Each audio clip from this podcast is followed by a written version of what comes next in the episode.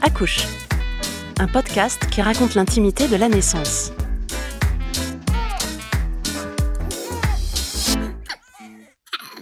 Bienvenue dans cet épisode d'Accouche.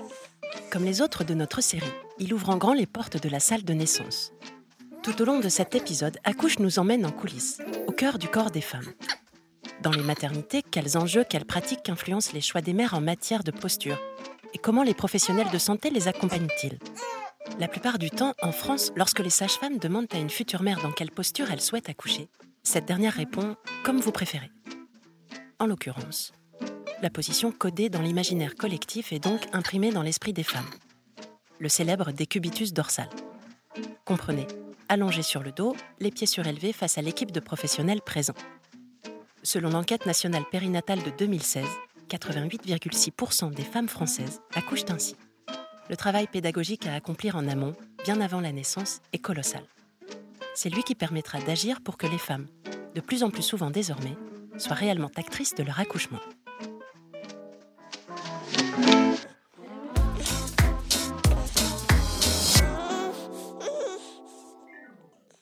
Avec nous aujourd'hui deux invités, Géraldine Meunier et Jean-Paul Reiner.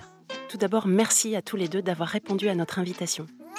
Géraldine Meunier, vous avez 31 ans, vous êtes sage-femme, vous exercez depuis 14 ans à Colombes, au sein de la maternité de l'hôpital Louis Mourier. Vous êtes l'auteur d'une thèse lauréate de la bourse de recherche en maïotique de la Fondation Mustella en 2017. Le sujet de cette thèse est au cœur même de notre conversation d'aujourd'hui, la position maternelle à l'accouchement. Bonjour Géraldine. Bonjour. Vous avez donc choisi de travailler sur la position maternelle à l'accouchement. Racontez-nous cette histoire, si vous voulez bien. Pourquoi ce choix? Alors ce choix, parce que j'ai fait une première étude euh, il y a quelques années sur les taux d'épisiotomie euh, au sein de mon service, euh, dans le but d'essayer de- d'évaluer et de voir s'il était possible de modifier nos pratiques. Suite à cette étude, du coup, et à la lecture de différents articles, on s'est aperçu que ce taux d'épisiotomie et les positions d'accouchement euh, pouvaient être euh, liés. Et euh, surtout, les dernières recommandations de la Haute Autorité de Santé qui sont sorties en décembre 2017, donc juste avant que je démarre mon master, il y avait des recommandations sur les positions maternelles à l'accouchement dans lesquelles il disait qu'il n'y avait pas une position à adopter. Et moi, je me suis aperçue dans ma pratique quotidienne que, en fait, les patientes utilisaient beaucoup ce fameux décubitus dorsal. Et du coup, je me suis posé la question de pourquoi, comment cela se faisait qu'on utilisait beaucoup cette position. Vous avez donc choisi de réaliser cette thèse. Comment ça s'est passé? Alors en fait, j'ai commencé à faire un petit peu de recherche au sein de mon service. Mon chef de service, il nous poussait à faire euh, des études euh, en tant que sage-femme, ce qui n'est pas encore très développé en France. Quand j'ai commencé ce poste, j'avais pas beaucoup de bagages, beaucoup de matière. Du coup, c'est ce qui m'a poussé à faire un master pour essayer d'approfondir euh, mes connaissances en recherche. L'enjeu principal de ce travail pour vous, est-ce que vous pouvez nous le, le résumer.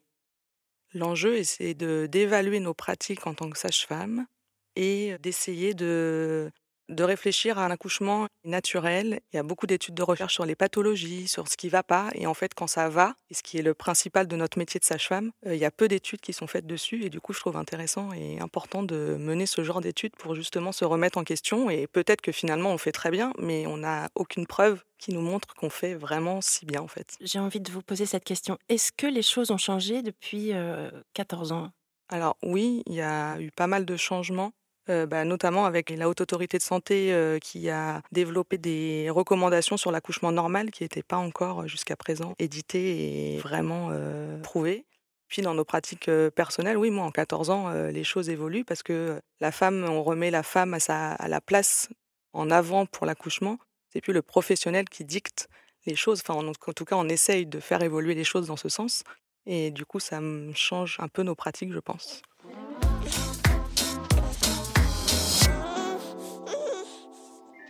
Avec nous en studio, le docteur Jean-Paul Reiner. Bonjour Jean-Paul.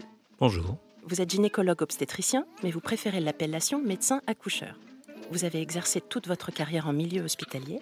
Vous êtes spécialiste de ce que l'on peut nommer mécanique obstétricale. Vous avez observé des milliers de femmes accoucher et vous avez dit il y a quelque temps, lors d'une interview au journal Libération, que, je cite, l'accouchement est une évolution. Chaque contraction doit être plus forte que la précédente.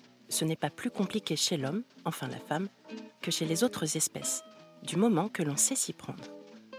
Depuis des années, vous œuvrez à la transmission des savoirs, à la pédagogie et à l'enseignement qui, seuls, pourront permettre aux femmes de mieux connaître les possibilités qui s'offrent à elles. De se faire pleinement confiance aussi, sans doute. Aujourd'hui, en France, de quel choix disposent réellement les femmes lors de leur accouchement? Je m'adresse à vous, Géraldine. Large question. On essaye de nos jours de donner le choix au maximum aux femmes. Je pense que les femmes sont de plus en plus informées avec euh, Internet, des possibilités qu'il y a pour accoucher. Après, c'est notre devoir de professionnel d'essayer d'ouvrir euh, le dialogue avec les patientes. C'est pas toujours évident de laisser la place à la femme. Euh, le nombre d'accouchements qui augmente ne nous laisse pas forcément beaucoup de place en tout cas au sein de l'hôpital, pour avoir le temps de, laisser cette place. Après, je pense que c'est primordial de laisser cette place aux patientes et qu'elles soient au cœur de ce moment qui est si important pour elles. On s'aperçoit voilà, dans les pratiques qu'au final, c'est pas si compliqué et ça prend pas autant de temps que ce qu'on pourrait penser. Il faut juste y penser. Est-ce que, Jean-Paul, vous avez quelque chose à ajouter? Bien, disons que là, effectivement, c'est un, c'est un problème compliqué. C'est un problème compliqué parce que l'accouchement, on le traite très souvent comme un phénomène à part. Mais l'accouchement, ça commence pendant la grossesse. Et c'est pendant la grossesse qu'il faut commencer à faire prendre conscience à la femme des possibilités qu'elle a. Car pendant toute la grossesse, elle va porter cet utérus, elle va le monter, elle va le descendre.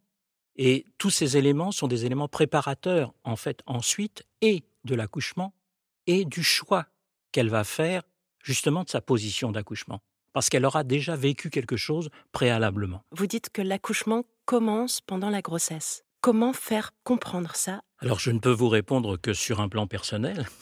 C'est-à-dire que moi j'ai toujours mis euh, à profit les consultations prénatales pour parler avec elle de ce qu'elle sentait, de ce qu'elle découvrait, des choses très simples comme par exemple le fait que lorsque l'on s'allonge sur la table d'examen, en règle générale, il y a une contraction réflexe et lui dire bah, Tiens, vous avez une contraction. Ah, ben non, ça me fait pas mal. Mais pourquoi vous voulez que ça vous fasse mal? La contraction, c'est et ainsi de suite. Et donc là, on a déjà un échange autour de la perception qu'elle a et ensuite l'image qu'elle s'en fait. Parce que c'est vrai que sinon, surtout à l'heure actuelle, il y a tellement d'images à sa disposition à l'extérieur que l'accouchement, il est devenu complètement externe.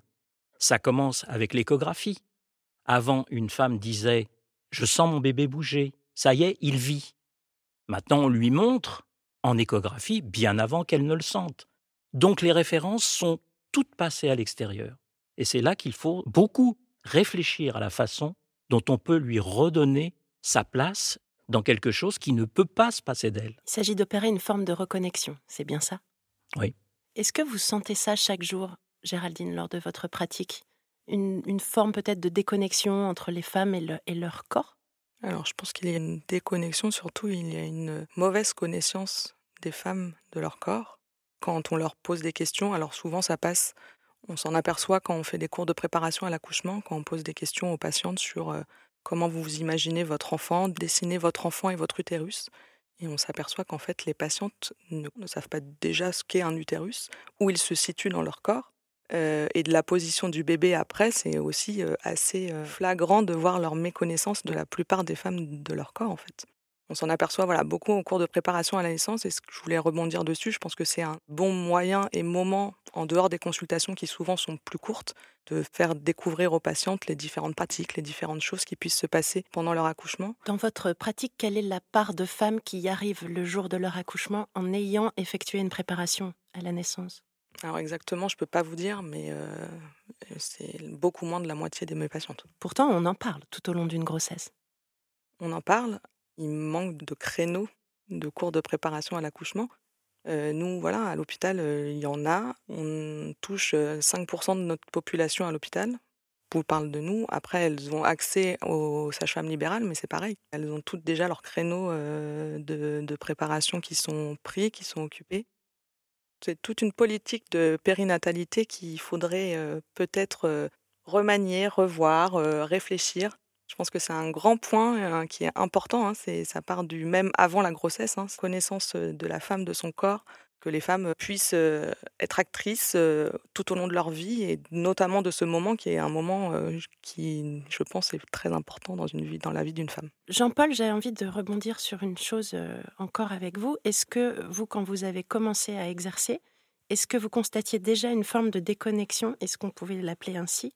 Déconnexion, peut-être pas. Alors, j'ai eu la chance de pouvoir exercer pendant plus d'une quinzaine d'années, au début de, mes, de, de ma pratique, dans un service où on faisait 900 accouchements par an. Donc on avait le temps d'être pendant toute la durée du travail avec les femmes. On pouvait dialoguer avec elles à tout moment, expliquer, mais également se faire expliquer les choses. C'est-à-dire que même dans un cours de préparation, les professionnels ont beaucoup à apprendre des femmes parce que elles ont des témoignages et surtout elles, elles ont les sensations à leur disposition. Nous, on est à l'extérieur. Pour moi, c'est encore plus facile. Je suis un homme. Donc, le, problème ne se pose pas de cette façon. Mais au moment même où, par exemple, en salle de travail, on dit à une femme poussez, euh, ça vient d'où? Ça vient de nos sensations, de nos références. Or, justement, pour le faire sortir, il faut pas le pousser.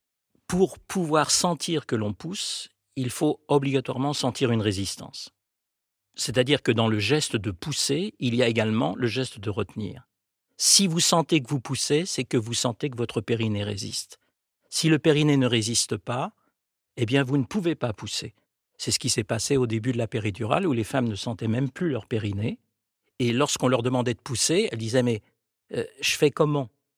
Parce qu'il n'y avait justement pas la résistance. Il faut bien comprendre que inspirer, bloquer, pousser, encore une fois, quelque chose qui a été plus ou moins imposé comme modèle euh, au, moment de l'installation de l'accouchement sans douleur, euh, c'est un geste expulsif qui est indirect. Il réalise une hyperpression au niveau thoracique puis abdominal, et il faut ensuite, eh bien, pour que le bébé sorte, que le périnée ne résiste pas trop. Donc le problème euh, dans ces conditions-là, c'est qu'on lutte, on lutte tout simplement contre des réflexes de continence, contre quelque chose d'habituel. Dès que la pression augmente dans l'abdomen, le périnée se ferme, c'est tout à fait logique. Et en plus, ce n'est pas, même s'il est effectivement efficace, ce n'est pas mécaniquement le meilleur geste. Le meilleur geste, il ne peut venir que du travail des abdominaux, comme dans inspirer, bloquer, pousser d'ailleurs, hein, mais directement exercé sur l'utérus. Et là, vous avez un déplacement. Car en fait, pour sortir un bébé, faut pas le pousser, faut le déplacer. C'est tout. Et pour ça, il faut faire un geste, un geste là évidemment bien sûr totalement maternel, et un geste qui en plus permet de contrôler totalement de bout en bout l'expulsion. C'est-à-dire que si la femme s'arrête, ça s'arrête. Géraldine, que pourriez-vous dire aux femmes qui nous écoutent et qui euh, sont enceintes, qui vont bientôt accoucher? Est-ce que ça pourrait être, par exemple, d'arriver à la maternité en n'ayant pas peur de parler de ses sensations avec la sage-femme? Mmh, Oui, je pense que c'est important de pouvoir exprimer les choses. Il existe euh, un projet de naissance qui peut être écrit par les patientes. Elles peuvent écrire tout ce qu'elles veulent, c'est pas figé, mais ça permet justement d'ouvrir un peu les choses. Ce projet de naissance, je pense que c'est aux patientes d'exprimer ce qu'elles aimeraient pour leur accouchement. Il y a différents points qui peuvent du coup être abordés après, alors en consultation, en salle de naissance. C'est un fil directeur. Un projet de naissance, c'est pas quelque chose de très compliqué. La patiente se pose quelques minutes et se dit comment je vois mon accouchement, comment je vois comment mon travail va pouvoir se faire, c'est des petites idées de bah moi j'aimerais bien pouvoir marcher en début de travail. J'aimerais euh, avoir une péridurale. J'aimerais changer de position pendant mon travail. J'aimerais, alors souvent, ce qui sort de ces projets naissance, ne pas avoir d'épisiotomie. Ce qu'il faut savoir, c'est que ça permet, ça nous permet à nous professionnels d'avoir une base de ce que la patiente souhaite. Ça permet déjà aussi à la patiente d'avoir réfléchi à ce qu'elle veut. Et je pense que c'est quelque chose de primordial ça va pas forcément se passer comme elle l'a écrit, mais en tout cas, nous, ça nous permet un dialogue et de lui expliquer justement comment les choses vont pouvoir se passer et de pouvoir surtout voilà, dialoguer avec eux et de nous donner une base. Donc chacune peut le faire. Chacune peut le faire. Sur papier libre. Sur papier libre, sans en-tête, rien d'officiel, pas besoin de signature. Le papa peut y participer. C'est aussi de je voudrais faire du pot à pot après l'accouchement.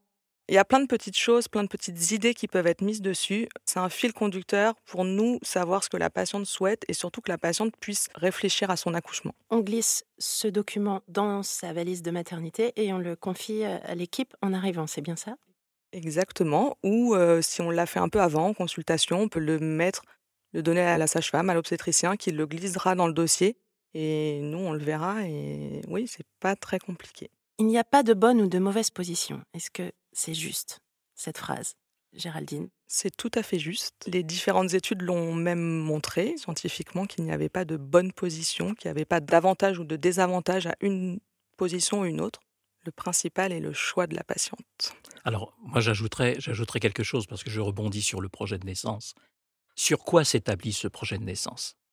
Bien, sur une certaine culture de l'accouchement, sur les films qui ont été vus à la télévision, sur un certain nombre de choses. Et le très gros problème, c'est qu'à aucun moment, on aborde véritablement, euh, moi là-dedans, qu'est-ce que je fais?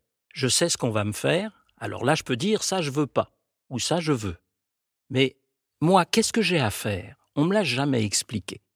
Et ça, je crois que c'est un, des problèmes fondamentaux de, de, la base du, projet de naissance. Il faudrait qu'il y ait véritablement euh, un éveil aux capacités d'une femme enceinte. Très peu de femmes enceintes prennent conscience qu'elles portent leur grossesse. Mais avec quoi elles portent leur grossesse? Avec leurs abdominaux. Ah bah oui, mais la voisine ne le porte pas de la même façon. Ah oui, mais ça veut dire quoi? Qu'est-ce que je vais en faire? Bah, C'est pas compliqué, on va vous montrer comment vous êtes capable de le faire monter ou descendre.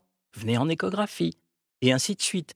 Il y a tout un travail d'accompagnement à faire pour donner justement de la substance à ce fameux projet d'accouchement. Sinon, effectivement, est-ce qu'il y a des bonnes positions, des mauvaises positions? Sûrement pas. De toute façon, il faut que la position soit adaptée au moment de l'accouchement. Et puis à la présentation. Ils ne sont pas tous dans le même sens. Il y a des antérieurs, des postérieurs. Donc c'est très difficile pour elles d'envisager quoi que ce soit, de prévoir quelque chose dans ce domaine. Mais savoir que dans une situation donnée, on va pouvoir leur donner un rôle à jouer. Comment faites-vous face à ces femmes qui arrivent? Comment les aiguillez-vous, Géraldine, le jour J? Nous, en tant que professionnels de santé, on a auprès de ces femmes un, entre guillemets, pouvoir, c'est-à-dire que les femmes nous font entièrement confiance. On a un métier où on a la chance que les femmes, à ce moment-là, nous fassent entièrement confiance. En fait, je pense qu'il faut inverser et retourner la chose et leur montrer que elles peuvent avoir confiance en elles et qu'elles ont le droit d'avoir des choix. On a bien insisté sur le fait qu'il n'y a pas de bonne ou de mauvaise position, mais est-ce qu'il existerait un genre de répertoire des postures? Je ne sais pas, certaines ont-elles plus ou moins prouvé leur efficacité?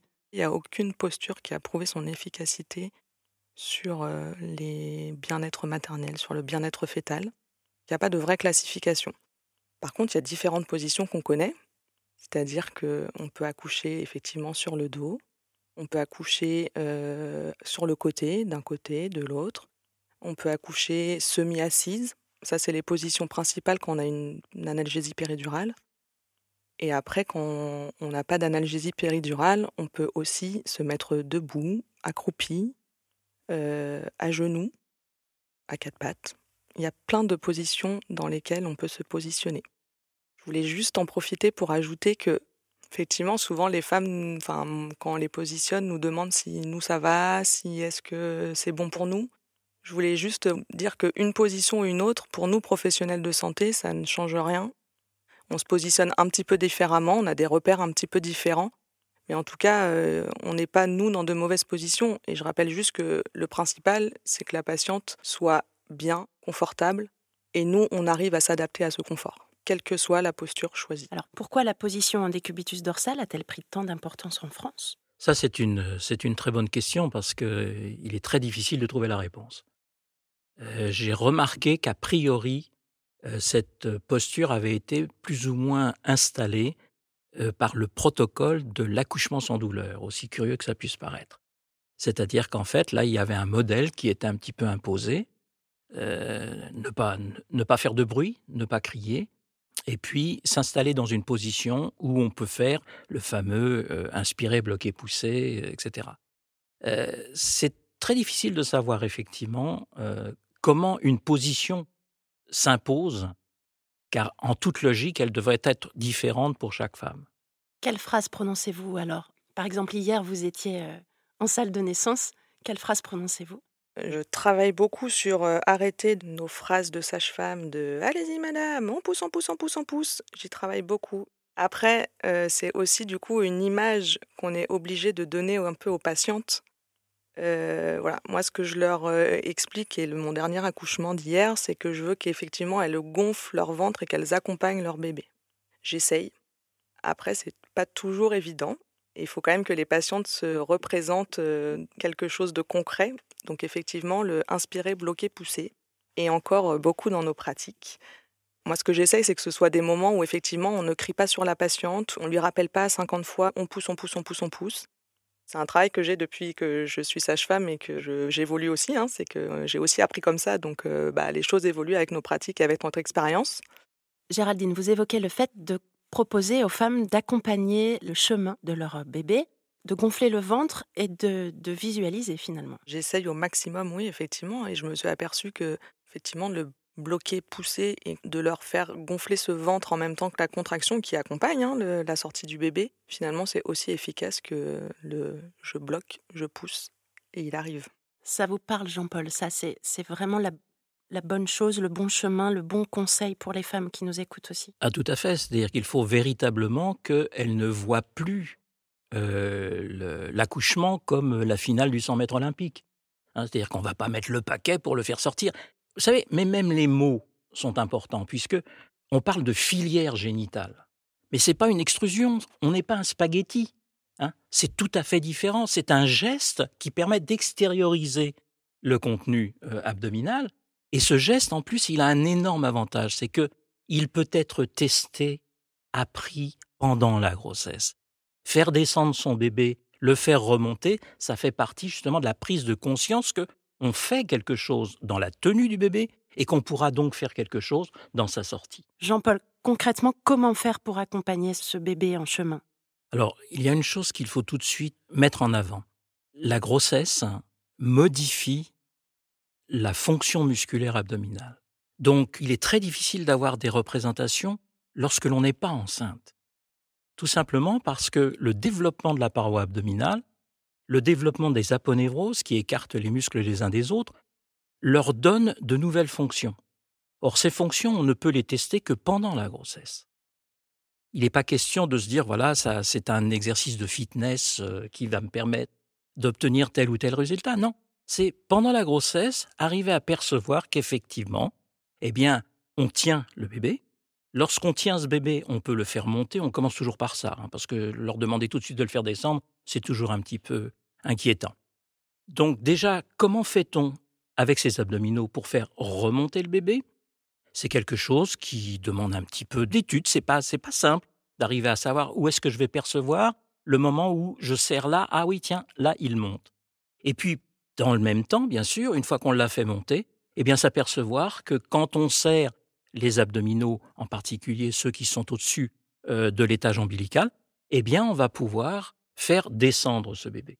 Et si on a la chance de pouvoir faire cet exercice en échographie, ou même parfois ce sont des exercices qui sont euh, proposés à des femmes lorsqu'elles font une préparation en piscine, en plongée devant une glace, eh bien voir leur bébé monter et voir leur bébé descendre. Vous avez dit par exemple, je serre là, mais où exactement? Alors, je serre là, euh, ça va dépendre essentiellement de la morphologie de la dame, de sa perception, parce qu'on n'a pas tous la même finesse lorsqu'il s'agit de savoir où est-ce que l'on met telle ou telle action. Donc, encore une fois, c'est quelque chose qu'il va falloir tester, ça peut prendre un certain temps. Moi, personnellement, je le faisais toujours euh, sous échographie, parce que là, on voyait tout de suite, elle tentait un geste. Ah ben oui, non, vous voyez, là, on est en train d'essayer de le faire monter, vous le faites encore descendre. Alors, c'est sûrement pas là. Alors, on descend ou on remonte. Si votre geste part de tel endroit, ah oui, bah tenez, ça y est, au moins, il ne monte plus. Et puis ensuite, ah bah ça y est, on a réussi, en fait, euh, à le faire descendre ou monter selon le, le geste qu'on était en train de tenter. Donc il s'agit d'une prise de conscience, d'une visualisation et d'exercices physiques, de contraction d'abdominaux. Tout à fait. Je crois qu'il est essentiel que tout le monde, et là je parle aussi euh, pour les professionnels, que tout le monde admette que la modification de la musculature abdominale pendant la grossesse installe des fonctions qui n'existent pas en dehors de la grossesse. Et en particulier la fonction expulsive, ça n'a rien à voir avec ce que l'on connaît en dehors de la grossesse. C'est pour ça qu'on gêne souvent les femmes en, les encourageant, par exemple, à pousser, hein, tout simplement parce que c'est ce que nous, on ressent. C'est ce que nous, on ferait à sa place. Et ben, dans l'énergie du moment, euh, on a tendance à calquer en fait nos sensations sur les siennes. Or, elle n'est pas du tout dans la même situation. Géraldine, dans la tête des femmes, est-ce qu'on est loin de ces prises de conscience ou est-ce qu'on avance Est-ce qu'on est en chemin Est-ce que ça va de mieux en mieux? On est loin, très loin. Encore une fois, par manque de connaissance de la femme elle-même, de son corps et de la possibilité de l'échange qu'on a et de leur donner vraiment leur place en fait. Une fois de plus, hein, c'est la femme doit être au cœur de son accouchement. C'est un très beau message, je pense, pour conclure notre conversation. Sans doute le véritable enjeu de votre travail. Laisser un véritable choix aux femmes, qu'elles soient enfin actrices de leur propre accouchement. Exactement. Un dernier message que j'aimerais faire passer aux patientes est qu'il n'y a pas de bonne et de mauvaise position d'accouchement. Il y a sa position d'accouchement. Il y a vivre son accouchement. Et une fois de plus, c'est vos choix, c'est votre accouchement. Nous, on est juste là pour vous accompagner. Merci, Géraldine. Merci, Jean-Paul, de cette conversation intime et précieuse. Merci. Merci à vous.